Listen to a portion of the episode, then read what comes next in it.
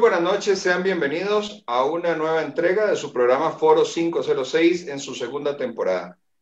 Hoy nos hace el honor de compartir con nosotros este diálogo el economista Eli Feinsack, que es además candidato presidencial por el Partido Liberal Progresista.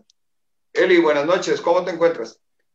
Buenas noches, Luis Fernando y Eduardo. Eh, aquí yo con toda la pata, muchísimas gracias por la invitación. Eh, aclaro que yo con toda la pata, porque no me puedo quejar, mi situación personal y familiar es, buena, eh, pero eh, muy preocupado, muy triste viendo cómo este país se nos está yendo de las manos, se nos está yendo por un tubo y pareciera que no hay voluntad política de, de hacer las cosas mejor, ¿verdad? Como que la gente se, eh, en el establishment político, eh, eh, y perdón por esa palabrilla, pero pareciera que la gente se, se, satisface con muy poquito, ¿verdad? Así es, sí, lamentablemente estamos en un momento crítico en el tiempo que creo que amerita una enorme responsabilidad de las personas que como vos ponen su nombre en la palestra, pero adicionalmente y todavía una mayor responsabilidad de los que van a mover el destino de toda la nación a través del sufragio. Eduardo, buenas noches. Este, ya habíamos conversado, pero igual, este, un gusto una vez más verte con, con nosotros por acá. Un gustazo, Luis Fernando y Eli. Muchas gracias por, por la invitación, por habernos aceptado la invitación, Eli. Eh, no, no, gracias a ustedes. Así es, Eli, este, queremos sin más dilación poder entrar a los temas que, nos convocan esta noche y es de cara a las próximas elecciones. Queremos conocer las ideas de, tu partido, queremos conocer un poco también eh, si la ideología en este momento, por ejemplo, va a ser un tema eh, trascendental o no para mover la intención de voto. Eh, pero, pero, pero, quiero ir tocando tierra, digamos, ir aterrizando con vos en algunos aspectos. Eh, yo, yo tengo el honor de conocerte, te conozco desde hace algún tiempo. Yo sé que vos sos una persona brillante, eh, sos un exquisito columnista, una, una persona que tiene la gracia para, para, para transmitir las ideas a través de, de la pluma. Además, sos un analista agudo y valiente, le entras fuerte a los temas, digamos, sin, sin andar mariposeando mucho. Sin embargo, ahora a él le corresponde ir a hacer una labor que como le llaman los mexicanos del norte, ir a picar piedra, es ir a tocar las puertas de la ciudadanía, del, del costarricense y presentarse ante él. Algunos te conocemos, otros del todo no te conocen. Eh, pero, pero te pregunto yo, Eli, ¿cómo podés tocar base, tocar tierra con el ciudadano más común, el que es ajeno a la economía, el que es ajeno a los medios, el que es ajeno a la noticia, al análisis político? A esa señora que perdió la sodita, a ese señor que se levanta a las 4 de la mañana y va a alimentar el ganado, a ordeñar la vaca o al campo, a, las labores de la agricultura, este, a esa persona que perdió el trabajo, como Eli Feinsack, con, con ese apellido que es complejo de pronunciar, si es que lo pronuncié bien, y adicionalmente está difícil de saber cómo se escribe, cómo contactás vos con el ciudadano que es el que finalmente va a elegir o no al presidente.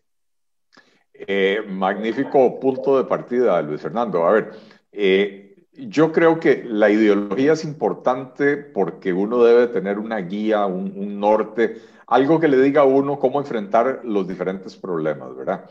Eh, yo soy economista, he estudiado muy a fondo los problemas económicos y sociales del país, pero ciertamente hay temas en los que uno no es experto y sin embargo, el hecho de tener un marco ideológico le permite a uno decir, ok, la solución debe ir en cierto rumbo, en cierta dirección. Eh, no queremos crear más instituciones estatales para resolver problemas que fueron creados por instituciones estatales que no los, que no los resolvieron, ¿verdad? Eh, y, entonces, es importante la, ideología en ese sentido, pero si uno quiere conectar con el electorado, no, lo último que debe hacer es ir a sentarse a hablar con ellos de ideología. Eh, con la gente hay que ir a hablar de los problemas que tiene y cuáles son las soluciones que proponemos. Y creo que en esta coyuntura de un país sumido en una crisis que, que, ojo, va mucho más allá de la pandemia, aunque la pandemia ha venido a agravar los problemas, pero un país con 30% o más de la, de, la, población en estado de pobreza, un país con más de un 20% en, en, en desempleo, cifra que además esconde que aparte de todos los desempleados, tenemos más de medio millón de personas que simple y sencillamente salieron de la fuerza laboral porque se dan cuenta de que no tiene sentido perder el tiempo buscando trabajo en este momento, ¿verdad? Eh, y de los que sí están en la fuerza laboral, tenemos varios cientos de miles con contratos suspendidos, con jornadas reducidas, etc. Entonces, un país en esa situación eh, presenta una oportunidad de oro para, para, para una propuesta política que entiende profundamente las dinámicas económicas y que entiende que hay que concentrarse en hablar de cómo dinamizar la economía para que se generen suficientes empleos, para disminuir el desempleo, pero además para que las personas puedan generarse su ingreso, eh, em, eh, valerse por sí mismas, velar por sus familias, sin tener que estar dependiendo de dádivas y de regalitos eh, del Estado. Em, así que lo que siempre tememos, digamos los liberales, que es eh, que nuestro mensaje es muy racional y el votante tiende a ser emotivo, eh, creo que los temas emotivos en, el próximo ciclo electoral, por la situación que está viviendo el país, van a ser desempleo, eh, pobreza, inseguridad, hambre, ¿verdad? porque al final de cuentas, de ahí eso es lo que va a estar, lamentablemente, eso es lo que va a estar en las mentes y en los bolsillos y en los estómagos de las personas. Eli, voy a tomarte estos cuatro elementos que acabas de decir, que dicho sea de paso, son elementos que se potencian. Vamos a ver, si vos tenés eh, desempleo, tenés pobreza, si tenés pobreza, vas a incrementar el índice de, delincuencia y eso va a afectar otra serie de cosas. Entonces, eso es como siempre hablamos, el Pareto, 80-20. ¿Cuáles son las variables que yo toco para que explote todo lo demás? Ahora, mi pregunta es la siguiente. Vivimos en un país que desde que yo tengo uso de razón, la pobreza nunca ha estado por debajo del 20%. Del 20%. De hecho, tenemos una pobreza estructural de entre el 18 y el 21%. Siempre está por ahí. Entonces mi pregunta es, ¿cómo es que llegan los presidentes a ser electos o los candidatos llegan a ser electos y el, voy a decir una mala palabra, y el discurso siempre gira en torno a la pobreza, pero es una pobreza estructural que nunca ha cambiado. Lo que ha cambiado es el volumen absoluto de ese porcentaje. Cuando éramos dos millones de personas, teníamos, eh, no sé, 40 mil eh, personas desempleadas. Eh, hoy tenemos, o 400 mil personas desempleadas, hoy tenemos un millón de personas desempleadas. Entonces, ¿qué es lo que pasa? Empieza, empiezas a, ver unos efectos donde uno ve que las políticas públicas más bien han girado en torno a que esa pobreza nunca cambie su status quo. Ya es una, una condición perpetuada en la sociedad costarricense. Pero la gente sigue votando por eso. Entonces mi pregunta es, ¿qué es lo que está fallando aquí? ¿Son los criterios de evaluación? Porque el discurso siempre es el mismo. Vamos a erradicar la pobreza con un bono que proteger. O sea, por Dios, ¿para dónde vamos? Bueno, es que el, problema, Eduardo, no es de discurso. El, problema precisamente es de filosofía. Por eso decía yo, la ideología es importante porque le da a uno un fundamento para, para decidir cómo actuar. Eh, no para ir a hacer una campaña política hablando de, de, filósofos y pensadores que a la gente no les importan. Eh, eh, el problema precisamente es que cuando dicen vamos a atacar la pobreza con bonos proteger, o con bono de vivienda o con becas de avancemos, bueno, no, becas de avancemos eh, eh, están en otra categoría, pero con bonos y regalos y dádivas y ayudas, eh, eso no resuelve, eso no elimina la pobreza. las ayudas le permiten a las personas sobrellevar la pobreza de una mejor manera, pero no les permiten superar la pobreza. La política social de Costa Rica está diseñada, y así ha sido diseñada desde hace 40 años por lo menos, está diseñada para paliar los peores eh, eh, efectos o los, peores eh, síntomas de la pobreza, pero no para resolver el problema de fondo de la pobreza. Y esto nace, eh, Eduardo, la razón por la que vos decís de que desde que tenés uso de la razón no, no recordás que la pobreza haya estado por debajo del 20%, eh, surge del propio modelo de desarrollo que tenemos en Costa Rica. Recordemos que en la crisis de los años 80, eh, ¿cómo salimos de esto? Veníamos de un periodo muy prolongado donde toda la producción era para adentro. O sea, era mercado común centroamericano, sustitución de importaciones, prácticamente no, no entraban productos de otros países, ni mandábamos productos a otros países que no fuera el mercado centroamericano. Eh, y a partir de la crisis, o después de la crisis de los 80, se toma la decisión de insertar a Costa Rica en los mercados internacionales. Decisión que es correcta. Tenemos un país muy pequeño para depender de, solo de nuestro mercado interno pero además tenemos un vecindario que no deja de ser pequeño. Centroamérica junta son 36, 40 millones de personas, eh, que es, es la, la, octava parte del, de lo que vive en Estados Unidos, pero además con la, con la décima parte del poder adquisitivo de los gringos, ¿verdad? Entonces, eh, la política de insertarnos en los mercados mundiales eh, fue muy positiva.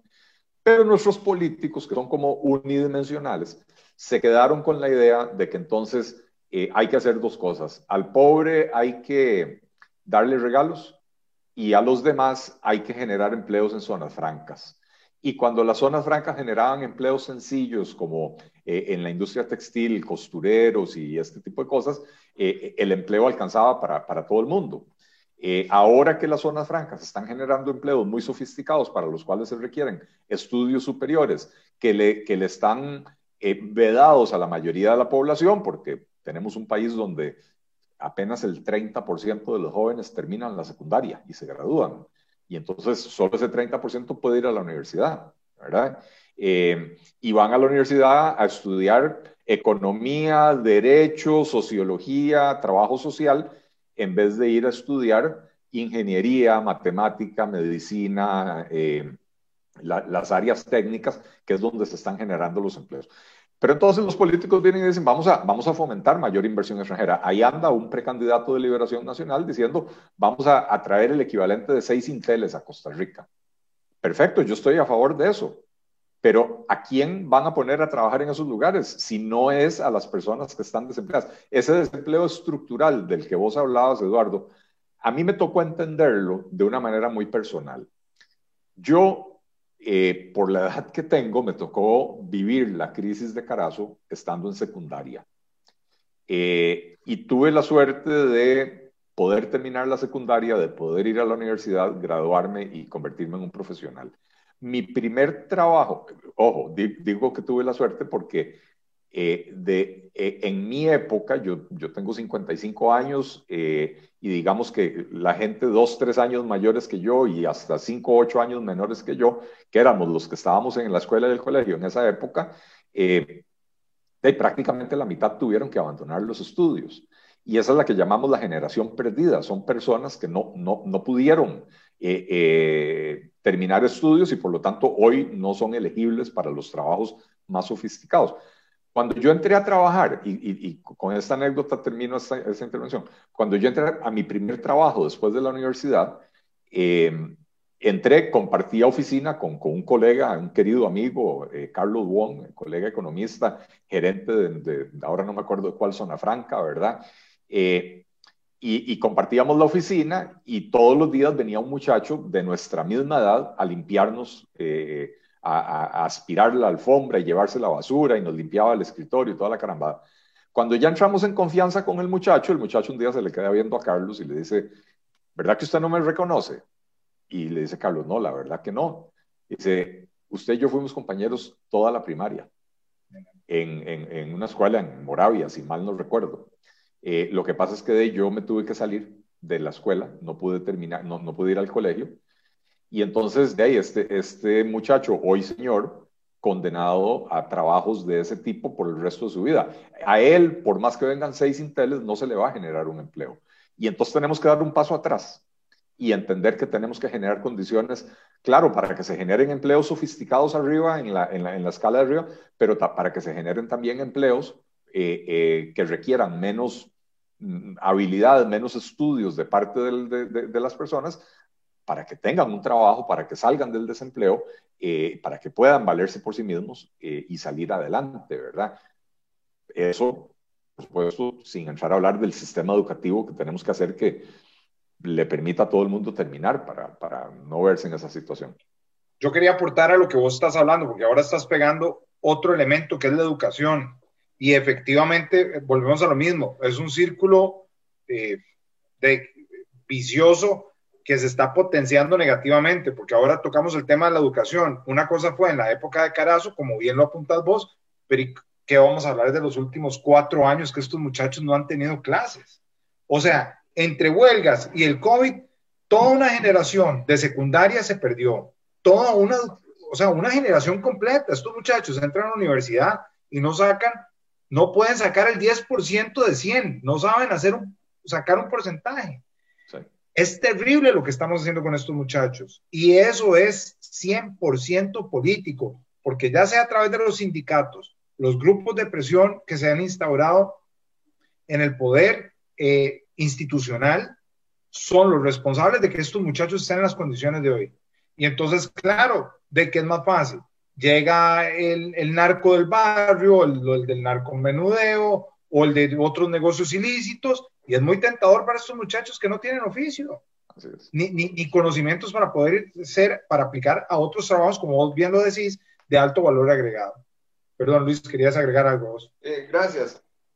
Eli, yo me quiero devolver un poquitito, digamos, a la parte de la estrategia electoral. Eh, yo hablaba antes del programa con Eduardo y discutíamos un tema. Eh, estamos viviendo una circunstancia muy particular en el país en donde la polarización de las opiniones hacen que eh, cuando surge una persona, digamos, que de alguna manera es disidente de las opiniones ideológicas del partido de turno, llámese Liberación Nacional o llámese el PAC, entonces inmediatamente se le pone una etiqueta.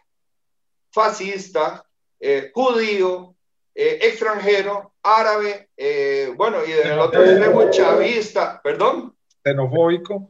Xenofóbico, homofóbico, este, bueno. Entonces, esto lamentablemente limita la discusión, porque ya, cuando te ofenden, ¿hacia dónde sigue la conversación? Ya no se puede, digamos, de ninguna manera eh, compartir ideas. Eh, te, hago una pregunta en dos que me parece muy interesante. Cuando yo te decía anteriormente cómo toca Eli Feinsack base con el votante, te hago una pregunta un poco rara. ¿Es creíble Eli Feinsack como aquella imagen, digamos, que vimos en una película que se llamaba La hora más oscura en español, que era la, la biografía o una parte de la biografía de Winston Churchill en la Segunda Guerra Mundial, cuando desesperado, sin saber qué hacer, en lugar de irle a pedir opinión al Parlamento, se monta en, un, en, un, en, el metro, en un, vagón del metro, y le pregunta a la gente, ¿cómo hago? O sea, ataco, nos retiramos, eh, ¿cuál es el movimiento? Y, la señora con el bebé le da una opinión y el otro señor, e, eso es lo que necesitamos en este momento en la política, esa capacidad de acercarnos a la persona más humilde, que es una buena mayoría, digamos, a nivel de padrón, eso, eso, es la, la, gente que está, la está pasando mal es un porcentaje muy alto. Entonces, una vez más te pregunto, como, como, como una estrategia de marketing político, ¿Cómo logra Eli acercarse a esa persona? Eh, digo, en el autobús, en la parada, en la sodita, es creíble ver a Eli Feinza que en el mercado central comiéndose una de carne. Este, ¿Vos sentís que por ahí anda, digamos, de alguna manera la comunicación del, del, candidato con el votante? ¿O, o, cómo visualizas vos esa comunicación para poder llegarle a la persona? Y como bien vos lo decías, ya no tanto por la emoción, sino por la razón. No, sin, sin caer en el populismo, porque no es algo a lo que yo me vaya a prestar, ¿verdad? Eh, pero yo, sé que mi nombre intimida, yo, yo, siempre bromeo con esto, de, tengo nombre de mujer, ¿verdad? Porque Costa Rica, Eli, eh, eh, la gente lo, lo, relaciona más con Elizabeth que con, con Eliezer, ¿verdad? y, y, el, y, un apellido que suena muy extranjero, ¿verdad? Eh, y, y, entonces digo, Daisy, o sea, ¿cómo va a conectar la gente con eso? Yo sé que mi nombre en alguna medida asusta. Habiendo dicho eso, y sin pretender presentarme como alguien de pueblo que, que, no soy, eh, yo crecí en un hogar de clase media en Costa Rica. Mi papá era médico en la época que, lo, que no existía el enganche salarial médico, en la época que los médicos eh, eran médicos de vocación, ganaban bien, no había ninguna carencia en nuestros hogares, pero, pero tampoco vivíamos con, grandes lujos, ¿verdad? Eh, mis abuelos tenían, y sigue existiendo, está en manos de una tía mía, un negocio en el mercado central y yo crecí yendo al mercado central, pero no simplemente yendo de visita. Eh, yo en la zapatería de mi abuela, la zapatería La Joya, que ahí está en el mercado, en la, en la avenida central, en la cuadra del mercado, yo desde que tenía ocho o nueve años pasé ahí todas mis vacaciones. Yo iba a trabajar, a ayudarle a mi abuela. Eh, al principio uno iba y acomodaba zapatos mientras las muchachas atendían a la gente y sacaban, a veces sacaban cinco, seis, ocho cajas y entonces uno iba y las ponía de regreso y qué sé yo. Eventualmente empezábamos a atender a, y digo empezábamos porque eh, eh, todos los nietos lo hacíamos, empezábamos ya a atender al, al público eh, y por ahí como a los 14 años mi abuela detectó que yo tenía facilidad para las matemáticas y me hacía, me, tiraba operaciones y, yo se las resolvía eh, en la cabeza rápidamente, entonces me, confió la caja, ¿verdad? Y entonces yo me convertí en el cajero eh, y era la envidia de todos los primos porque, porque solo a mí me confiaba la caja, ¿verdad? Eh, pero, pero yo crecí ahí en el mercado central. nosotros nos íbamos ahí de 8 de la mañana a 7 de la noche y en diciembre de 8 de la mañana a 10 o 11 de la noche y almorzábamos y cenábamos ahí en el, en el mercado, ¿verdad? Eh, eh, entonces, para mí eso no es extraño, para mí eso no es una impostura ir y sentarme en, en, un lugar de esos a comer porque lo he hecho toda mi vida. Yo tengo mi oficina, tengo un año de no ir a la oficina por la pandemia, pero yo tengo mi oficina a 150 metros de la catedral y, y la tengo ahí desde hace 15 años más o menos. Y entonces yo todos los días iba y almorzaba en cualquier lugar, ahí en, en, en, el bulevar de Avenida Cuarta o bueno, en el centro San José, en, cualquier lugar, y no en los restaurantes finolis, ¿no? De yo en el día a día yo me metía donde, donde hubiera un buen casado, eh, donde hubiera un buen café, ¿verdad? Em, eh, eh, tengo amistades todavía de la época del mercado central, ¿verdad? Entonces cuando cuando se salieron del mercado y, por, por ejemplo, y pusieron el, el tostador, eh, que, que, empezaron a poner restaurantecitos en, eh, en, diferentes puntos de San José, que después lamentablemente han tenido que cerrar la mayoría, eh, pues iba ahí y, saludaba a los amigos y qué sé yo. Eh, entonces, yo creo que yo tengo la, la facilidad de, de, de, relacionarme con esas personas, con personas de cualquier nivel. Yo no, no, no hago diferencias, no, no, no me gusta andar presumiendo de, cosas que no soy. Este, eh, insisto, no soy de pueblo, pero tampoco soy, a pesar de lo que el nombre le indica a la gente, no, soy una persona eh, eh, de clase alta, excesivamente pudiente. Yo soy una persona que todavía trabajo y, y seguiré trabajando toda mi vida para mantener a mi familia. No, si yo le dijera a usted, mire, yo podría retirarme y, vivir de mis ahorros o yo eh, eh, puedo dejar de trabajar desde un año antes de la, de la, del, del, día de las elecciones para dedicarme full time a eso, le estaría mintiendo. Yo, yo necesito seguir trabajando para hacerlo. Entonces, eh, creo que, que, que, por ahí no creo que se presente el problema, más allá de algunas personas que por el nombre me rechazarán, pero con esas personas no, habrá, no habría manera de, de, de, Disculpa, eh, Eduardo, te robo 30 segundos. La economía es un tema muy complejo, es difícil de explicar porque tiene encadenamientos, tiene eh, origen, digamos, en momentos del pasado, pero que se manifiestan muy en el futuro. Es decir, la economía es como, como, eh, como una política pública, digamos, que requiere de, de una extensión de tiempo que la gente a veces pierde la perspectiva y entonces hoy sufrimos los efectos del pasado.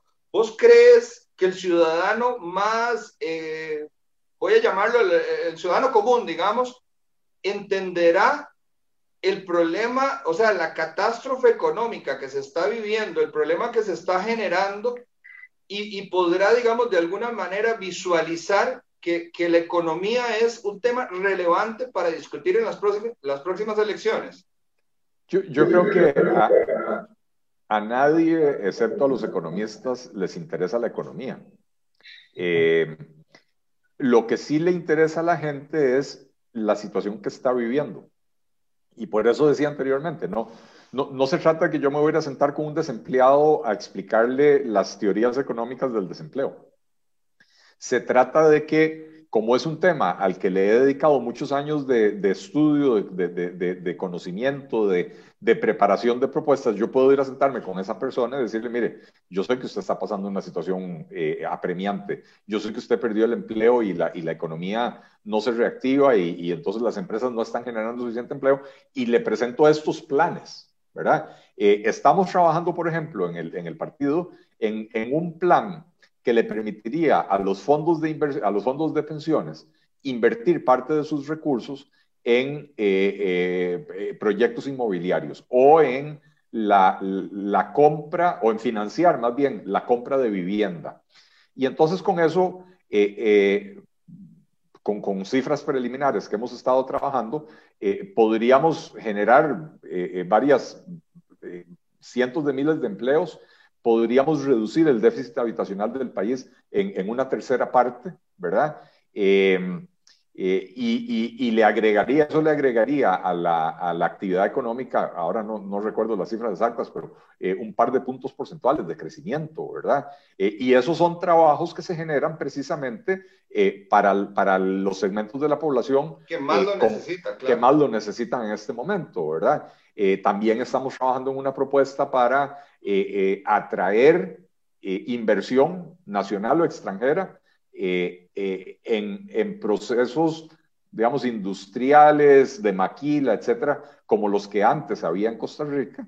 Hoy por hoy es imposible traerlos porque se ha vuelto muy caro el país. Entonces estamos trabajando en una propuesta para para, para, un programa para que se vuelva atractivo para estas empresas venir al país a generar ese tipo de empleos. ¿verdad?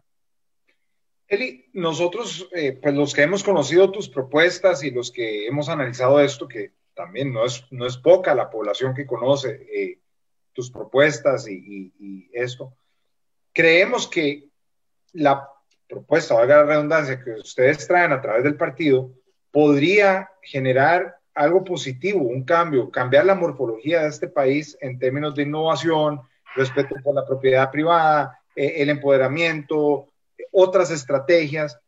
Mi pregunta es, si la gente todavía está un poco apática o, reacia a esos cambios, que a todas luces por lo menos se vislumbran como una solución inteligente y adecuada al siglo XXI, ¿vos crees que la gente todavía sufre alguna miopía o algún sesgo ideológico que no les permite ver objetivamente la realidad?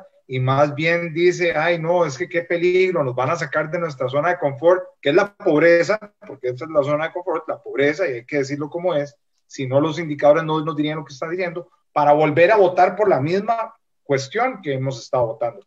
¿Vos crees que eso existe? ¿Un sesgo, no sé, ideológico? ¿O todavía estamos sufriendo de esa miopía para no poder tomar decisiones objetivas en cara a lo que ya estamos adentrados, o sea, llevamos 21 años del siglo XXI. ¿Hacia dónde vamos a llegar o a, qué vamos a llegar si no hacemos este cambio ahora? Vos, vos como presidente de tu partido, ¿cómo lo visualizás? Bueno, yo, yo creo que ese sesgo existió en Costa Rica eh, y, ni siquiera diría que es un sesgo ideológico. Eh, el sistema en Costa Rica funcionó mm, eh, bastante mejor que en todo el vecindario, ¿verdad? Durante muchos años. Y entonces el costarricense siempre ha sido reacio a cambios radicales porque tenía mucho que perder. Y es absolutamente lógico, no, no es un tema ideológico, Eduardo. Cuando, cuando la situación de un país es buena, y uno podría decir, podría ser mejor si hacemos A, B, C, D y F, pero A, B, C, D, E y F son cosas desconocidas y la gente se va por el pájaro que tiene en la mano, no por los 100 que van volando, ¿verdad? Y entonces, cuando las cosas van bien, si uno dice, las cosas podrían ir mejor, no le van a prestar atención a uno porque tienen mucho que perder. Pueden, se, se, la juegan a que esas reformas que uno está proponiendo salgan mal y terminen peor que antes. Hoy esa ya no es la situación. Y entonces tampoco es un asunto ideológico. Es un asunto, sí, el, el, votante costarricense prácticamente nunca ha conocido una propuesta distinta de lo que hace la socialdemocracia o el social cristianismo, que al final de cuentas son dos versiones distintas pero parecidas de, la misma cosa, ¿verdad? Este, eh, y, y hoy lo que el país necesita para salir adelante es mayor libertad, libertad de emprender, libertad de trabajar. Eh, eh, se necesita que el gobierno sea un facilitador y un, y un, promotor de la actividad económica, pero no el que rige los destinos de la economía, etcétera, ¿verdad? Pero entonces hoy, eh, ante una situación como la que estamos viviendo, ojo, ojo que el desempleo en su peor momento llegó alrededor de un 24%. Pero ya de eso han pasado varios trimestres y sigue por encima del 20%. Y el otro día yo me puse a revisar las cifras de desempleo de Estados Unidos. Costa Rica empezó con un desempleo del 12%, la pandemia llegó al 24% y, ahora está por el 20%. Estados Unidos empezó la pandemia con un desempleo como del 4%, llegó al 14% y ya hoy anda por el 6%. Entonces, no es que el desempleo no puede bajar por la pandemia, es que el desempleo en Costa Rica no baja a pesar de la reapertura de la economía que se ha venido dando paulatinamente, porque hay otros factores de fondo que impiden que la economía se dinamice, que ya no tienen que ver tanto con la pandemia. Sí, la pandemia todavía afecta, pero ya no es exclusivamente la pandemia. Entonces, hoy, donde tenés eh, eh, un millón de personas desempleadas, eh, tenés otro millón de personas entre que se salieron de la fuerza laboral, eh, eh suspendido, contratos suspendidos, etcétera, y tenés eh, eh, un millón y medio de personas, un millón ochocientas mil personas viviendo bajo la línea de pobreza, hoy ya las condiciones son diferentes. Hoy yo creo que el votante sí está en condición de aceptar una propuesta diferente que le ofrezca un, un, un, mayor esperanza, un futuro mejor. Eli, eh, eh, en este programa eh, hicimos un ejercicio nuevo y es que eh, consultamos con algunas personas que siguen el programa para que te hicieran una pregunta. La pregunta la voy a leer. No, no, no vamos a abrir la línea para, para poder avanzar todo lo que podamos en el programa. Sin embargo, una buena amiga, la licenciada Laura Céspedes, que de antemano te manda saludos, este, e, ella dice que tenemos que que visualizar a Eli el día uno, cuando gana las elecciones y empieza a hacer los primeros decretos. Entonces ella dice, bueno, esto es lo que más ilusiona porque realmente el poder cuando se ejerce, el caballo se domina en el primer año, ya después vas eh, cosechando los frutos, digamos, de, de, de, ese primer año de trabajo donde le pones todas las ganas y mueves todas las cosas que tenés que mover. Entonces ella dice, Eli, tenemos brechas en educación, tenemos brechas tecnológicas, tenemos brechas de conectividad y tenemos una realidad. Aunque la gente le prende incienso a la caja del seguro, lo cierto es que la caja tiene fallos que es bueno reconocer para poder mejorarla. Entonces, viendo este reto tan grande, el día uno que Eli se sienta en el escritorio de Casa Presidencial a firmar los primeros decretos, ¿cuál sería la prioridad en estas brechas? Bueno, eh, muchísimas gracias a, a, Laura por la pregunta. Este, a ver, el, el, presidente en Costa Rica, estoy anotándome para que no se me olviden ciertas cosas. El, no, no preocupe, yo se lo recuerdo.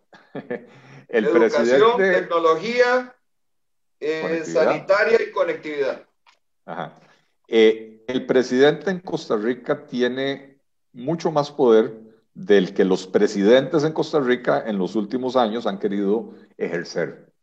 Hemos tenido presidentes, voy a decir vagos, no, no, no, es que no hayan trabajado, es que no, no han querido echarse encima ciertas broncas porque es más cómodo no hacerlo, ¿verdad? Y entonces, mientras podamos seguir en el nadito de perro y las cosas no se nos descalabren, pues eh, eh, no las hacen, ¿verdad? Eh, pero ciertamente hay un montón de cosas que sí se pueden hacer. Algo que es muy curioso de la legislación costarricense es que eh, se le da al gobierno seis meses para definir el Plan Nacional de Desarrollo. Entonces, cuando uno entra el 8 de mayo a la presidencia de la República, eh, monta un equipo y, dice, agarre mi plan de gobierno y convierte Plan Nacional de Desarrollo con los requisitos de la ley.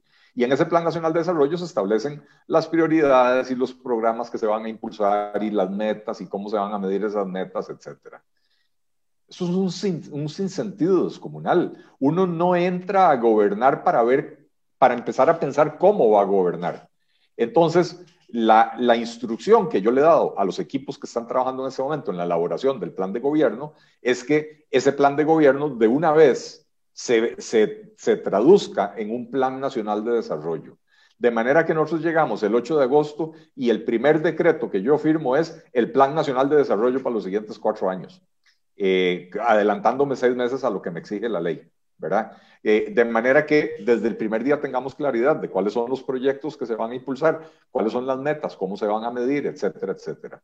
Eh, hay una serie de decretos que, estamos preparando también para, el primer día para disminuir el costo de la vida, que es otro de los grandes problemas eh, eh, que, tiene el país. Eh, y estos tienen que ver con la eliminación de los aranceles de importación en los artículos de la canasta básica, en los artículos de la construcción, que son aranceles que se crearon para proteger los mercados para, para ciertas empresas, pero que en realidad eh, se, han traducido en concentración de riqueza porque los beneficiarios son grandes empresarios eh, y en un golpe enorme para los consumidores y para los pequeños productores que no reciben eh, el grueso de esa protección. entonces, tenemos, tenemos eso en, encaminado en este momento, trabajando en eso. También estamos empezando a trabajar en proyectos de ley que presentaríamos desde el primer día. Por ejemplo, el proyecto de ley para permitir que los fondos de inversiones, eh, que los fondos de pensiones se inviertan eh, eh, o, se permita financiar la, compra de vivienda, de, primera vivienda para, para, las familias, etc. entonces, desde ya estamos trabajando en eso. En cuanto a las brechas educativas, es, es, un poco más difícil, ¿verdad? Porque sí hay que hacer una reforma integral del sistema educativo y eso no se hace vía decreto, no se logra vía decreto. Eh, pero, pero tenemos a la, a la, mesa de educación que está trabajando, eh, eh, elaborando, y en este momento no puedo adelantar cuáles son esas propuestas, pero la tenemos trabajando precisamente con esa mentalidad, con, con lo que yo le he pedido a todas las mesas de trabajo, que es, insisto, hagan propuestas que, que de una vez tengan proyectos, de, de hecho, creamos en el partido un centro de excelencia y ese centro de excelencia está conformado por eh, profesionales expertos en eh, project management, ¿verdad? En, en, esta ciencia, digamos, del, del, manejo de proyectos. Y entonces lo que queremos dentro de, dentro de todas las cosas es que todas las propuestas de política pública se conviertan en un proyecto y el proyecto va a tener que definir nuevamente, cuáles son los recursos con los que se cuenta, qué, cambios hay que hacer legales, etcétera, eh, eh, quién es el responsable, cuáles son las metas, otra vez, cuáles son las métricas, cómo se va a medir todo eso. De manera que, insisto, llegamos el primer día a empezar a trabajar, no a empezar a pensar cómo vamos a trabajar, que es lo que curiosamente la ley establece en Costa Rica, ¿verdad? El gobierno tiene seis meses para pensar qué va a hacer antes de empezar a hacerlo a mí me preocupa algo y es basándonos en lo que estábamos hablando al principio sobre los estereotipos y sobre las etiquetas. Entonces usted sale con una idea a todas luces brillantes, porque si esto se maneja como una oficina de proyectos y bajo las parametrizaciones de un project management, como tiene que ser, definiendo entre otras cosas el alcance, eh, el costo, el tiempo, etcétera, pues difícilmente algo pueda salir mal, ¿no? No es así de simplista, pero difícilmente algo va a salir mal. me preocupa cuando le ponen la etiqueta, es que usted es un neoliberal. Y usted le pregunta, ¿qué es neoliberal? Y no saben explicarlo, pero es que por el otro lado, la otra acera del frente, le dijo cualquier persona que no, no es que no comulgue, cualquier persona que tenga ideas modernas sobre cómo llevar el Estado fuera de la zona de confort que nos han traído durante los últimos 40 o 50 años, es un neoliberal. Táchelo de neoliberal. Entonces ya lo insultan, se supone que lo están insultando a uno, pero lo que dicen es una palabra que ni siquiera ellos saben ni entienden qué es lo que significa. Entonces, Mi pregunta es, volviendo ahora a la ideología, ¿será posible que nosotros, los costarricenses, podamos vencer esas barreras mentales, que a todas luces lo que refleja es un poco de ignorancia y un poco de odio y resentimiento a la vez, para quitarnos esa obtusidad mental y dejar de etiquetar que son neoliberales, que cuando a todas luces lo que se está proponiendo en el plan de gobierno por el partido XYZ, en este caso el liberal progresista, es algo beneficioso para el país. ¿Qué es lo que tiene que hacer el costarricense para empezar a entender que tiene que quitarse de su mente esa, e, e, esa obtusidad, las etiquetas y estos estereotipos, que eso es lo que nos tiene hundidos a nosotros? Yo, Tal vez a veces un poco de simplista.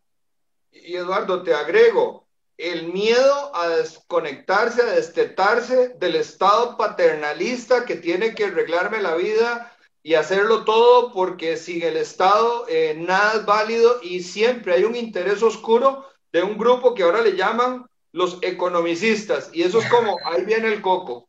Ya, ya te doy la palabra, Eli, ya te doy la palabra y voy a agregarte algo.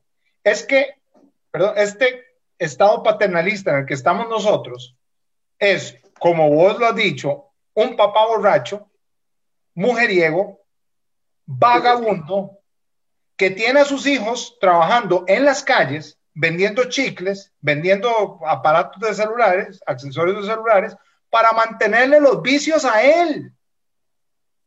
Es que hasta dónde nos va a llegar la obtusidad mental a los ticos para seguir en esta majadería.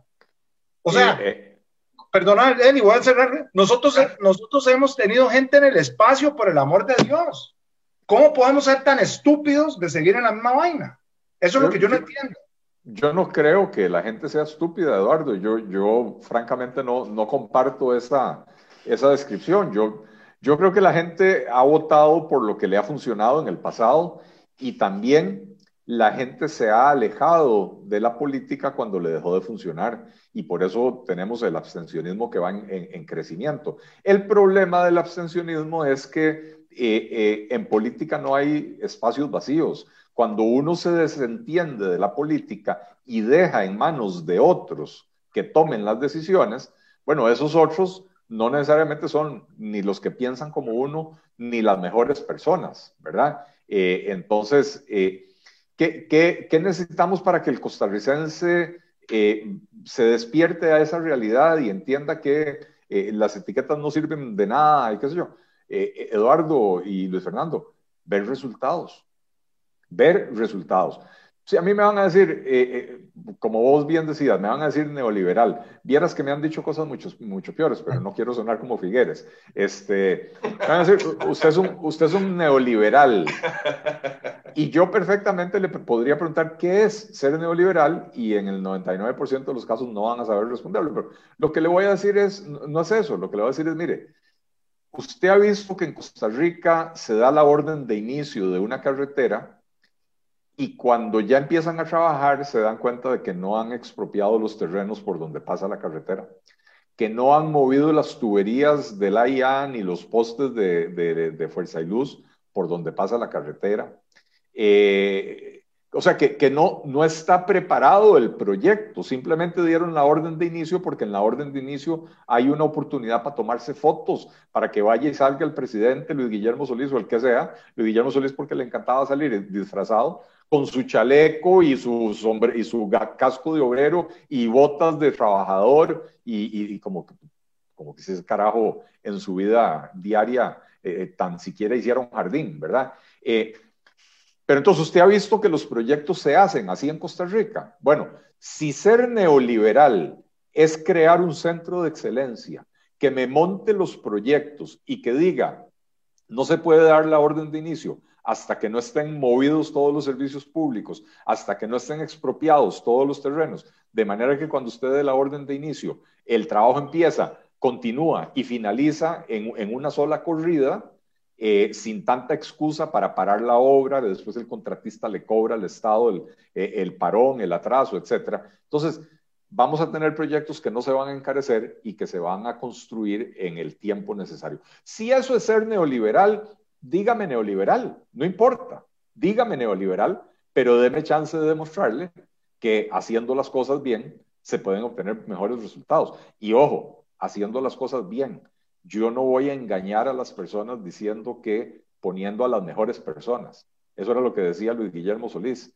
Eh, y el sistema costarricense hoy está tan comprometido y en muchas, en muchas medidas tan corrompido que usted puede poner a Jesucristo y a los apóstoles en el gabinete que no lograrían mover absolutamente nada, ¿verdad? Entonces, eh, eh, ciertamente hay que cambiar las formas de hacer las cosas y hay que cambiar eh, mucho en la legislación también para quitar, erradicar esas, esas malas prácticas. Eli, el costarricense que es ajeno al sindicalismo, el costarricense que no disfruta ni goza de las convenciones colectivas, de los pluses salariales, de ir al ginecólogo privado, de tener oftalmólogo que le regalen los anteojos, que si se le casa un hijo le den varios días para irse a celebrar, que no tiene pensión de lujo, eh, está esperando, y ojo, es una buena mayoría de los costarricenses, está esperando un líder que acabe de golpe con todas estas gollerías. Habemos costarricenses que queremos ver eliminadas las pensiones de lujo y que el tipo, eh, lo que se le pagó, se le pagó, pero que a partir de ahora se vaya por millón y medio, llámese quien se llame y haya ocupado el puesto que haya ocupado.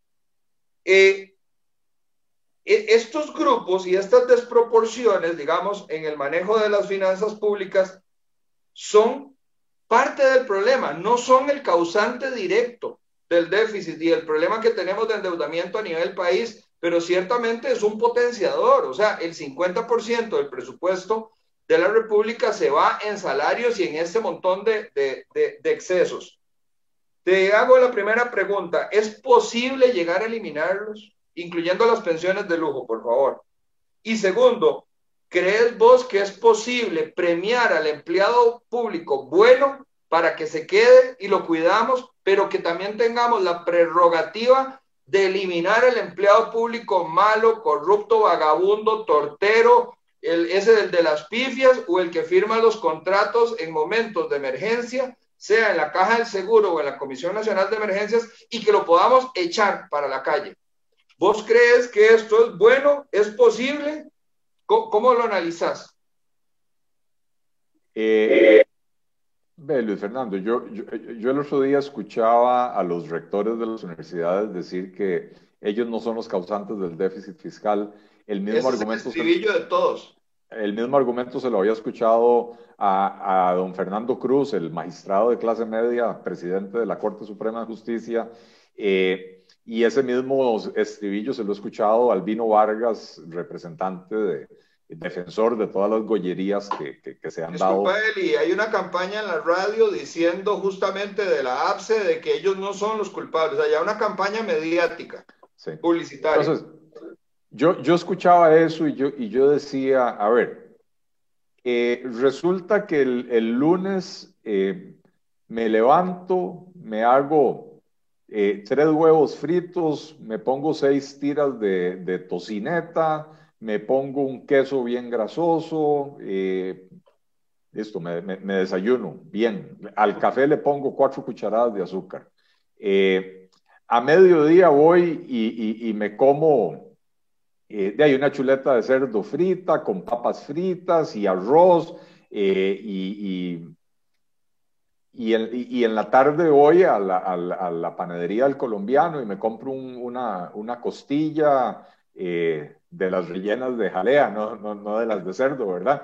Este, bien glaciada con azúcar y toda la carambada. Y en la noche voy, me reúno con los amigos y me como un chifrijo y me tomo siete cervezas y, y eso mismo lo repito todos los días. Eh, después llego a donde el doctor y me dice, usted tiene colesterol, tiene eh, ácido úrico, tiene, todo lo tiene jodido. Eh, ¿Quién es el culpable? De si yo le digo, mire, es, eh, eh, es el arroz que me comí con la chuleta de cerdo el lunes a mediodía, eh, de no, ¿verdad? A ver, ni la chuleta es culpable de todo, ni el cerdo, ni el, ni el chicharrón de, de, la noche o el chifrijo, ni, ni, las seis tiras de tocineta eh, ninguna es la culpable, pero todas juntas sí. Todas juntas son la causa, ¿verdad? Entonces, eh, al final de cuentas, esto no se trata de, encontrar culpables y decir, ah, ustedes, los magistrados, son los culpables, porque, porque no es cierto. Si usted suma, el gasto del Poder Judicial es relativamente pequeño comparado con, con todo el gasto público. Eh, la Asamblea Legislativa, la gente, la gente piensa que, si cerramos la Asamblea Legislativa resolvemos el déficit fiscal. El presupuesto de la Asamblea Legislativa es menos del 1% del, del eh, creo que es del 1%, ya no me acuerdo si del PIB o del presupuesto, pero bueno, eh, pero todo junto suma, ¿verdad? Eh, entonces, es posible erradicarlo, vea, hay ciertos límites y yo no le puedo mentir a usted decirle que, que, que me voy a brincar esos límites. La sala cuarta ha sido muy clara hasta la saciedad, por ejemplo, de que el salario de las personas es intocable. Y esto quiere decir que si usted hoy es una profesora universitaria de contabilidad que se gana 9.9 millones de colones, eh, ya, no, ya no le puedo quitar esos 9.9 millones de colones. Pero la sala cuarta también ha sido muy clara en decir que los pluses que usted recibe o que usted espera recibir a futuro no son un derecho adquirido. Entonces yo sí puedo decirle a usted, mire, la voy a pasar a un régimen de salario único, de salario global, donde usted se queda con esos 9 millones y resto de colones, pero ya no vuelve a recibir pluses. Y eso es perfectamente constitucional. Pero, eso justamente es lo que tiene muy molestos, de que no les van a aumentar más y que no van a seguir con estos excesos. Claro. Eh, eh, bueno, eso es lo que tiene molestos a los, a los funcionarios, pero lo que tiene molesto al pueblo es ver eh, eh, choferes en, la municipalidad de Talamanca que ganan eh, 4 millones de colones o operarios de maquinaria que ganan 4 millones 300 mil, eh, oficiales de seguridad de las universidades que ganan entre 1.800.000 y 2 millones y medio. eso es lo que tiene enferma a la gente, ¿verdad? Pero entonces, insisto, yo, no puedo mentirle a la gente y asegurarle que eh, que, que, que, ese chofer de maquinaria ya no va a ganar 4 millones de colones, porque va a seguir ganando lo que, lo que ya se ganaba. Pero sí, por la vía de los cambios en la legislación, de las reformas que hay que hacer, se le puede poner un, un, techo, un límite a eso. Y con el régimen de empleo público, por ejemplo, sí ya se puede garantizar que los nuevos funcionarios ya van a entrar ganando un monto normal, razonable, sin la posibilidad de que crezca fuera de control todos los años. Eh, las pensiones de lujo, eh, en los últimos años se han venido eh, aprobando varias leyes que les han venido poniendo límites. también hay un pronunciamiento de la sala cuarta interpretando los convenios de, la OIT, de la Organización Internacional del Trabajo, donde dice que a las pensiones se les puede meter impuestos, pero no se les puede quitar más de un 55% si la pensión es de 10 millones, usted le puede quitar 5 millones y medio y, todavía le quedan 4 millones y medio a la persona. Entonces, han venido aprobando leyes en esa dirección, pero no se ha, no se ha aprobado la ley fundamental, que es la que dice que de aquí en adelante ningún trabajador va a recibir una pensión para la que no cotizó o para la que cotizó menos de lo que, de lo que recibiría. Eh, o sea, es cerrar el portillo por completo, porque cuando usted recibe una pensión de 10 millones de colones para la que no cotizó, o para la que cotizó, que, lo que cotizó tal vez le alcanzaba para, para, un millón y medio o dos millones de colones, pero está recibiendo 10 millones de colones, si yo se la bajo a 4 millones y medio, usted todavía está recibiendo un par de millones o tres millones. Claro. claro, todavía está recibiendo más de lo que cotizó. Entonces, la reforma fundamental que hace falta es la de, la de prohibir pensiones donde las personas reciben más de, aquello para lo que cotizaron, ¿verdad? Entonces, eso hay que hacerlo. Ahora, sí se han hecho estas reformas, no, no, no, no cerremos los ojos. Estas reformas que han venido capando, digamos, las pensiones de lujo, se han hecho y se han hecho bajo gobiernos PAC. Se han hecho en este gobierno, se han hecho en el gobierno anterior. Eh, se les ha empezado a poner un límite. Eh, por supuesto, no se atreven a dar el paso, el paso completo, ¿verdad? Eh, pero si se puede hacer bajo un gobierno PAC, se puede hacer bajo un gobierno con una mentalidad más clara de que, de que hay que eh, parar la sangría porque el Estado costarricense está quebrado, ¿verdad? Entonces, no, no solo hacemos la reforma cosmética, sino que hacemos la reforma de fondo para resolver el problema. o sea, nada más para, para darle el pase a Eduardo. Entonces, vos reconoces que el PAC va en el camino correcto, o sea, realmente está no, haciendo, comiéndose no, no, las broncas y que esto va a solucionar no, no, los problemas. No pongas palabras en mi boca, no, no, no, no pongas palabras en mi boca. Esto ha sucedido en los últimos, do, en, en los últimos seis años. Es cuando ha sucedido. Es una verdad incontrovertible pero quien presenta los proyectos es el PAC. O sea, lo que quisiera no, no, saber No, no, no, no, no, no, no, suave, suave, suave, Luis Fernando. No pongas palabras en mi boca. Lo que estoy diciendo es que sucedió en un periodo PAC. Algunos proyectos fueron presentados por el gobierno, otros proyectos fueron presentados por diputados de oposición. Lo que quiero decir es que en un país gobernado por el PAC se puede, se pudieron hacer esas reformas. Y entonces en un país gobernado por un gobierno más sensato, se pueden hacer reformas más profundas. Yo no estoy diciendo que el PAC lo ha hecho bien, ni mucho menos, no pongamos palabras donde no corresponden. Ok, el PAC ha sido un quisiera que me respondieras la pregunta de la, de la, siguiente forma. ¿Crees que es posible acabar con las pensiones de lujo, sí o no?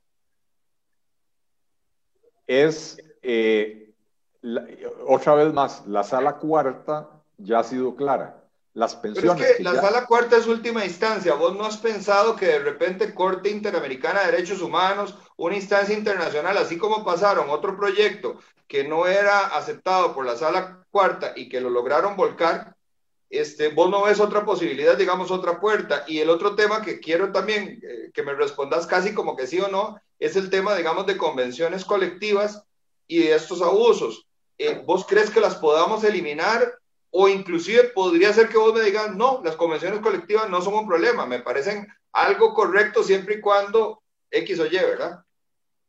A ver, las pensiones que ya están otorgadas, lo único que se puede hacer es ponerles esos impuestos, que ellos los llaman contribuciones, no sé qué, solidarias. No, no, es. es un impuesto, es un impuesto. Entonces, lo único que se puede hacer es ponerles el impuesto máximo que, se, que, permiten, según la sala cuarta, de acuerdo con los convenios de la OIT. Entonces, si es un convenio de la OIT, vos te puedes ir a la, a, la, a la, Corte Interamericana de Derechos Humanos, que igual va a decir, mire, eso es un convenio internacional que está por encima incluso de la Constitución costarricense. Entonces, lo que la Sala Cuarta interpretó es lo que, lo que se puede. Sí se pueden eliminar las pensiones de lujo nuevas, es decir, no se puede, o sea, se puede cerrar el portillo para que se sigan creando pensiones de lujo. Las okay. que ya están en curso lo único que se puede hacer es ponerles ese impuesto, por lo menos hasta ahora, en mi análisis yo no he encontrado otra, otra solución.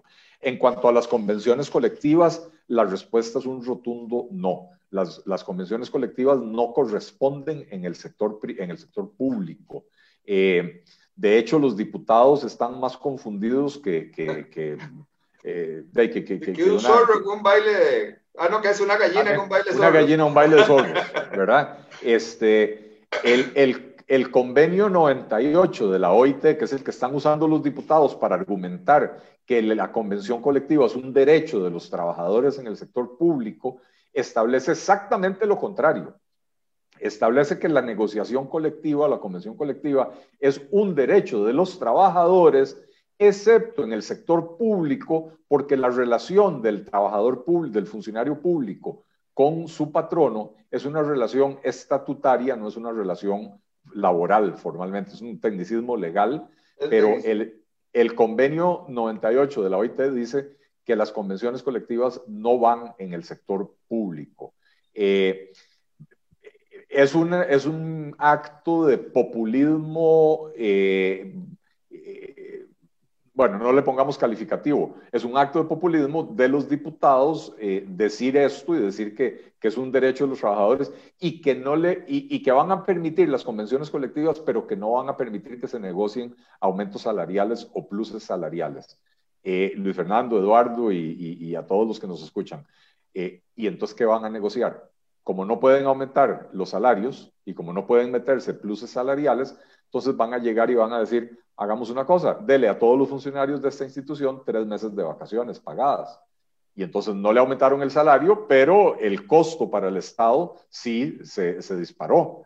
Eh, ¿Qué van a decir? Deme, deme médico cubierto por, por, por Habdeba, deme dentista cubierto por, por recope, eh, eh, eh deme, deme, 15 días eh, por, por, la muerte del gato de la, de la, hija de la vecina de mi suegra, ¿verdad? Este, y entonces empiezan a meter estas cosas que ya de por sí estaban en las convenciones colectivas, las empiezan a meter y todo eso dispara el gasto público, aunque al final del año uno se fija en el salario del funcionario y, y no se ve ninguna diferencia.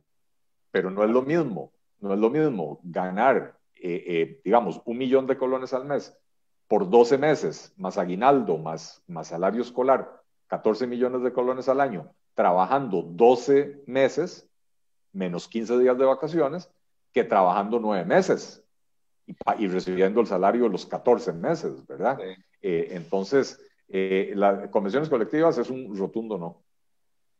Eli, eh, para ir cerrando, vamos a hacer una pregunta compuesta. Yo voy a hacer la primera parte y, yo creo que Luis Fernando hace la segunda. Básicamente y, brevemente, Luis, eh, Eli, casi de seguro nosotros vamos a ir para una segunda ronda las próximas elecciones. Eh, ¿Es eso así? Es la primera parte. Y segundo es, ¿tenés la capacidad en el partido para conseguir, digamos, los votos que hacen falta para poder cambiar esta fórmula con la que han manejado este país por los últimos más de 40 años. O sea, ¿qué tan difícil puede ser o qué tan posible puede ser que, el Partido Liberal Progresista llegue a estar ahí y que tengamos una opción diferente a lo que hemos tenido antes? ¿Cuál sería ese mensaje para volcar esa fuerza electoral y poder empezar a, probar algo diferente en nuestro país que pueda servir. Bueno, eh, para eso estamos trabajando. Y yo, yo, no creo que nadie trabaje eh, por una causa perdida eh, a sabiendas de que está perdida, ¿verdad? sabemos que es muy difícil. La, la, analogía que yo hacía el otro día es como, como que le den a uno eh, eh, un, revólver y, le digan a uno, en aquella pared que está ahí a 100 metros hay un huequito de este tamaño y usted tiene que, así, disparando así, ¿verdad? Con, así, tiene que pasar la bala por ese huequito.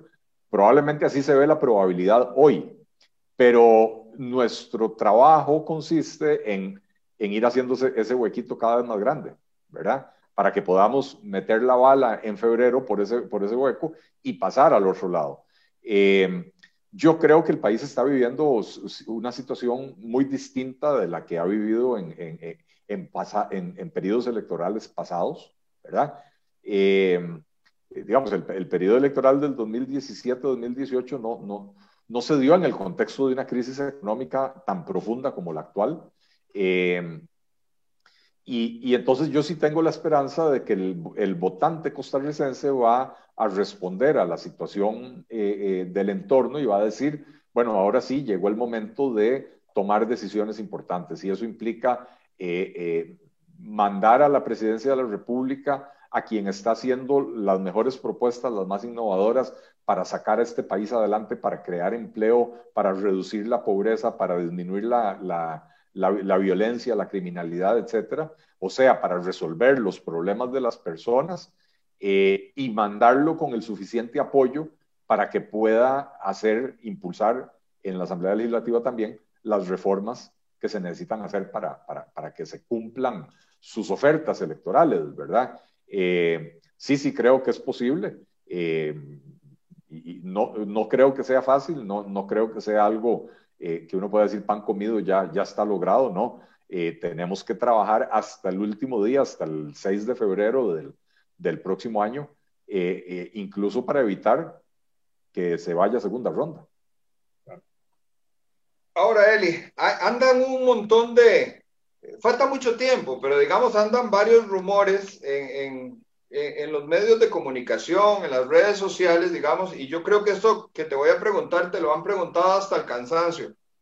Sin embargo, digamos, yo percibo eh, como desde, desde los precandidatos que quieren llegar a candidatos como aquellos que, que, no van a tener, digamos, una interna y que van directo, por ejemplo, en el caso de Fabricio Alvarado.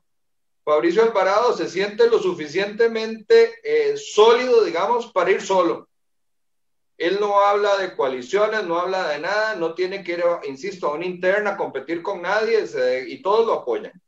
En el caso de Liberación vemos que hay un mosquero, ¿verdad? Que ellos un enredo entre que unos opinan que hay que escoger a un candidato de consenso, otros dicen que lo escojan, pero yo voy solo y otros ya ganaron las elecciones, ¿verdad? Eh, y en los otros partidos uno ve eh, como que se asoma alguien que medio le interesa, pero luego se retira. Entonces, la, la pregunta es, ya evidentemente no hay tiempo para una coalición. Entonces lo que quedaría es algún tipo de alianza en donde se unan pensamientos más o menos cercanos, más o menos primos, primos hermanos, digamos ideológicamente, para poder llevar una fuerza eh, que logre ganar las elecciones, porque algunos ven al PAC como algo imposible, de, o sea, es un reto, pero un reto enorme, gigante, sacarlo del poder. Otros pensamos que no debería ser nada difícil, pero mi pregunta es, ¿vos crees que podés ir solo? ¿Sentís que tenés, digamos, la, la, posibilidad o, la habilidad, digamos, de, unirte a otras fuerzas, las ves en el camino? Este, ¿cómo, ¿Cómo visualizas? Yo sé que es muy pronto, pero digamos, ¿cómo, cómo ves la llegada al puerto? Eh, uno, eh, Luis Fernando, no, no, es tan pronto. Eh, estas cosas hay que definirlas ya en los próximos días, semanas. Este, y dos, eh, discrepo, sí hay tiempo de, de, armar una coalición. Así se puede, legalmente.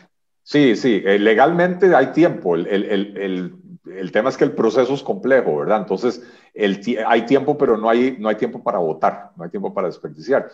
De acuerdo a la legislación, eh, se pueden inscribir coaliciones hasta el 5 de agosto de este año, o sea que todavía tenemos seis meses, un poquito menos de seis meses. Este, de hecho, cinco meses es lo que, lo que queda. Eh, yo personalmente vengo eh, hablando de mi deseo de hacer una coalición eh, desde hace un año. He estado en reuniones con diferentes actores políticos de diferentes partidos políticos tratando de vender la idea de que debemos hacer una coalición, de que yo siento que hay un segmento importante del electorado que eso es lo que quiere, quiere eh, eh, que, que, se construya una opción que se vea más viable de cara a, a las elecciones, ¿verdad? Eh, una, una opción, eso sí, que para mí tiene que girar en torno a ideas compartidas, en torno a programa, un programa de gobierno donde donde decimos, ok, hay temas en los que tenemos diferencias, pero hay muchos temas en los que tenemos coincidencias. Entonces, aprendamos a superar las, las, eh, eh, superar las diferencias, no permitir que las diferencias nos separen, porque hay mucho más que nos une. Eh, y, y, y, entendamos que esas diferencias, más bien esa diversidad nos enriquece, ¿verdad? Eh, entonces, eh, eh, yo sí creo que, sería ideal eh, que haya una coalición. Cada día la veo más difícil, pero no imposible. Y hay algunas personas con las que he venido conversando, con las que creo que hay un buen, un buen ambiente. tal, vez, tal vez la coalición sea menor, más pequeña, digo yo, de lo que me hubiera imaginado en un principio. Ya vimos lo que pasó con la asamblea del, del, PUSC, que, que Sí, sí. No, Se cerró no fue la que, puerta de golpe, sí. Sí, no, y, y, ni siquiera fue que votaron en contra de la coalición, fue que votaron en contra de cambiar el orden del día para discutir la coalición, ¿verdad? Eh, pero, pero, pero sí, en mi opinión personal sería ideal. Ahora, habiendo dicho eso, eh, y también eso es que, aunque vos me presentaste al principio como candidato presidencial, yo no he formalizado mi candidatura, porque siempre he dicho que sería eh, muy, eh, eh, siempre se me da la palabra, no, no, es arrogante, pero bueno, sería, sería arrogante de mi parte entrar a una, o pretender entrar a una coalición y llamar a mis rivales políticos con los que me quiero unir y decirles, desistan ustedes porque voy yo, unámonos. Me parece que no es una buena forma de empezar un diálogo de, de coalición. Eh, eh, entonces, precisamente por eso no he anunciado mi candidatura presidencial.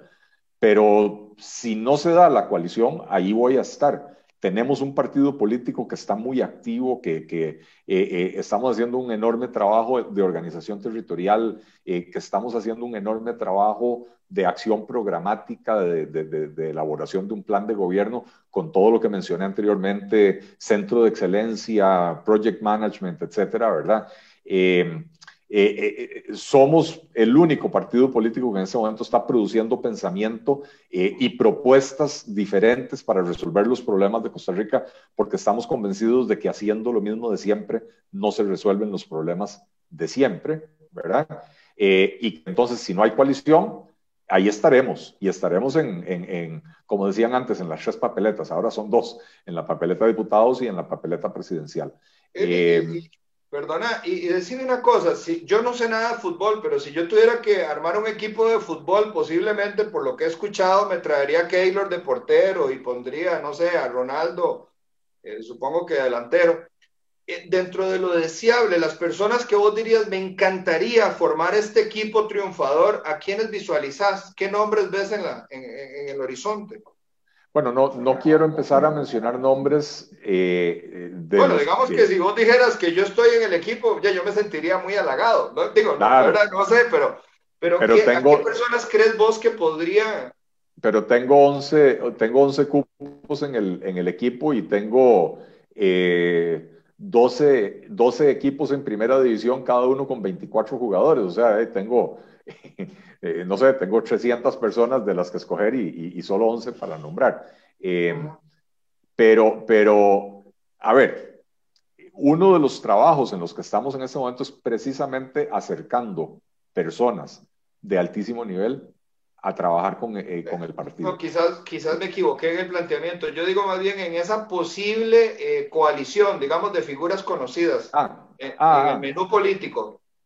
Eh, Mira, tampoco vale la pena mencionar nombres. Eh, me he reunido con personas que por lo menos en principio tienen una línea de pensamiento eh, coincidente con, con, la mía, en el sentido de que eh, entendemos que los problemas del país giran en torno a la pobreza, al desempleo, al hambre, a los problemas de infraestructura, y que mucho de eso se resuelve teniendo un Estado más eficiente, pero más pequeño, un Estado que sea promotor e impulsor y facilitador de la actividad económica y no un obstáculo para la actividad económica, que mucho de eso se resuelve simplificando simplificando el esquema tributario, simplificando los trámites, eh, cambiándole el, enfoque, por ejemplo, a los programas antipobreza, lo que decíamos anteriormente, en vez de que el enfoque sea ayudarle a la gente para que la lleve un poquito menos, menos peliaguda, es darles las herramientas para que puedan superar la pobreza. Entonces, en la medida en que hay varios partidos políticos que comparten esa visión, con esos son con los que hemos venido eh, conversando. Em, eh, hay, hay, otros partidos que creen que la solución es más Estado, crear más instituciones, meterles impuestos a, a, a, todos los que se muevan, etcétera. De con eso no, no me interesa tener ninguna conversación.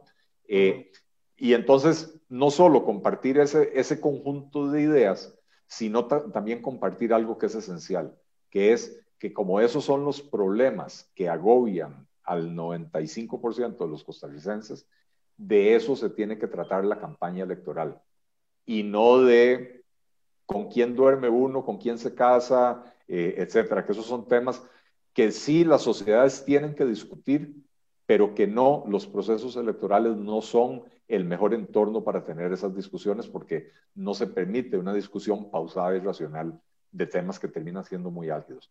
Entonces, por ahí han dado la, la, eh, digamos, las conversaciones. Yo creo que, sin mencionar nombres, creo que, te he dado a entender con bastante claridad eh, eh, de quiénes se trata. Gracias. Bueno, no, Luis Fernando, Eli, gracias por el tiempo que nos dedicas. De verdad que siempre es muy enriquecedor hablar con una persona con, con tanto conocimiento, con la facilidad de expresión que vos tenés, dejarnos ver este panorama. Realmente esperamos que Costa esta vez haga un voto informado, realmente eh, racional, y, esperamos, yo realmente espero que estas nuevas fórmulas, estas nuevas eh, opciones que están presentándose, pues lleguen a dar lo que realmente Costa Rica necesita de cara a lo que queda de este siglo y pues eh, para, para la posteridad, ¿no? Pero sí necesitamos un cambio. Y yo espero que ese cambio vos estés ahí porque realmente conocemos la capacidad que vos tenés y, y, y por ahí andaría. La verdad que muchísimas gracias por tu tiempo, este, Fernando. Muchísimas gracias, Eduardo. Este, y, por supuesto, Eli, eh, encantado de conversar con vos de nuevo. Eh, obviamente te esperamos por acá para cuando esté el asunto un poquito más avanzado en las justas electorales. Este, pero bueno, nada, siempre un gustazo conversar con vos y se disfruta muchísimo de, esta tertulia política. No, y muchísimas gracias a, a, ustedes, a ambos, este, por el espacio, por la oportunidad, por un diálogo muy estimulante. Eh, cuenten conmigo siempre cuando me quieran tener por acá, eh, aquí estaremos. Eh, ha sido de verdad un intercambio muy, muy rico. Eh, no sé si levanté la voz un poquito, Luis Fernando, cuando, cuando me dijiste esto del PAC, pero lo hice, lo hice, ojo, nos conocemos hace muchos años, no, no, Hay, no hay ningún enojo por medio, pero sí lo hice porque, porque después la gente descontextualiza y saca las cosas de contexto y dice, ah, de ahí, este carajo está lavando al PAC. Eh, no, nunca, me ha nunca me ha temblado la mano para reconocer las cosas buenas que hacen otros, aunque sean mis rivales, eh, pero, pero no es el caso. Entonces, eh, tal vez para, para, que el público sepa que no. Sí, sí, que no nos eh, estábamos peleándonos por el. No nos estábamos peleando, exactamente. bueno, pues muchísimas, gracias, gracias y sobre todo muchísimas gracias a usted que se ha tomado el tiempo para acompañarnos, para escuchar estas ideas eh, este es un año eh, muy importante en la historia eh, nuestra, en la historia del país, en la historia de Costa Rica. Este año se pueden definir realmente como nunca los destinos nuestros, los de nuestros hijos, inclusive los de nuestros nietos. Eduardo dijo algo que es muy valioso y que yo rescato y es hasta este momento o hemos perdido o hemos avanzado un poco en los 21 años que nos ha dado este nuevo siglo. No perdamos más tiempo. Veamos las opciones que tenemos y seamos muy sabios a la hora de elegir. Eh, el cambio por el cambio eh, no responde a gran cosa. El cambio es cuando algo sale de determinada manera y siempre el, resultado es el mismo, tenemos que variar un poco la forma de hacerlo. Creo que nosotros tenemos la, suficiente madurez como pueblo y como nación para poder llegar a los consensos y poder dirigir al país en un camino bien balanceado al centro, sin abandonar a unos, pero tampoco sin destruir a los otros que también generan empleo, eh, producen empresa y nos traen innovación y conocimiento. Muchísimas gracias, buenas noches y nos vemos muy pronto. Buenas noches.